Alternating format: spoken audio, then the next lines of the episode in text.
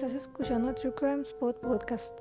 El objetivo de este podcast es dar a conocer casos reales de asesinos a escala internacional.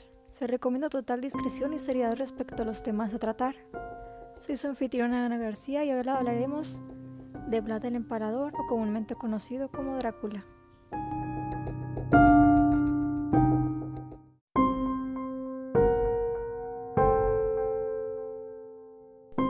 Cuando nos referimos a Drácula por la creencia popular se nos viene a la mente aquel hombre refinado, solitario que vive en un castillo y nunca sale a la luz del día. También que vive a base de sangre y obviamente los colmillos y las marcas que dejaban sus víctimas en sus cuellos. Sin embargo, el Drácula real fue diferente y desde luego nada refinado, aunque sí hubo mucha sangre en su vida.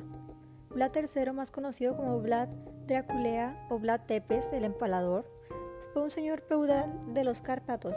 Fue príncipe de Valaquia, un territorio de la actual Rumania, que vivió en el siglo XV y aterrorizó a sus súbditos con asesinatos en masa. Se cree que liquidó a más de 100.000 personas. Este príncipe rumano que había vivido en el siglo XV y se había hecho célebre entre otras cosas por su gusto por lo sanguinario. La fortuna de su sobrenombre, que era Drácula, se debe en realidad a una confusión, pues su padre, el príncipe Obovoida, Vlad II de Valaquia, había ingresado en 1428 en la Orden del Dragón, que es Drac en húngaro, de la mano del emperador Segismundo de Luxemburgo. Por ello fue conocido en adelante como Vlad Dracul, mientras que a su hijo se le llamó Vlad Draculea, esto es, hijo de Dracul.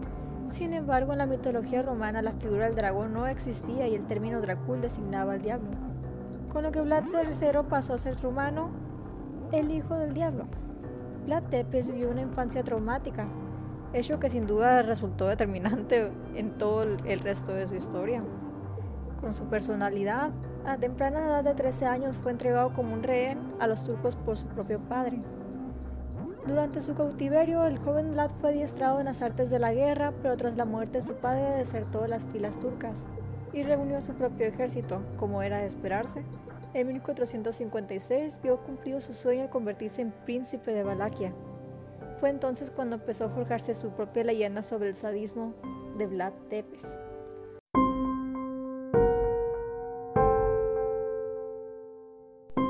El periodo del reinado de este hombre fue de 1456 a 1462. Los detalles que han trascendido a través de documentos y grabados de la época ponen en evidencia la falta de escrúpulos con la que Vlad Tepes ejecutaba a sus enemigos. Así era generalizada la práctica del empalamiento y bueno, ¿en qué consiste el empalamiento? Este consistía en ensartar los cuerpos moribundos de los opositores, al príncipe en altas estacas de madera. También se practicaba la incineración y el desollamiento de los prisioneros, torturas todas ellas con las que el príncipe parecía disfrutar sobremanera, pero la principal era el empalamiento.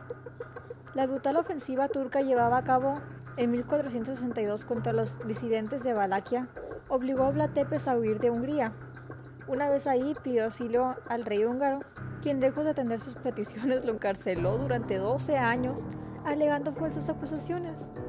Pero ni siquiera durante su cautiverio logró Blatepes reprimir sus impulsos sádicos, y al parecer sobornaba a menudo a sus carceleros para conseguir aves a las que desplumaba sin piedad.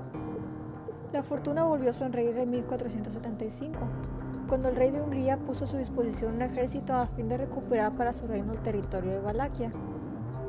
¡Ay, qué terrible error!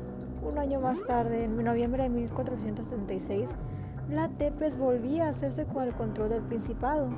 Sin embargo, apenas unas semanas después cayó en una emboscada de los turcos que lo asesinaron y exhibieron su cabeza en Estambul. Eso ha sido todo por hoy. Muchas gracias por atender este podcast. Soy su anfitriona Ana García. Hasta la próxima.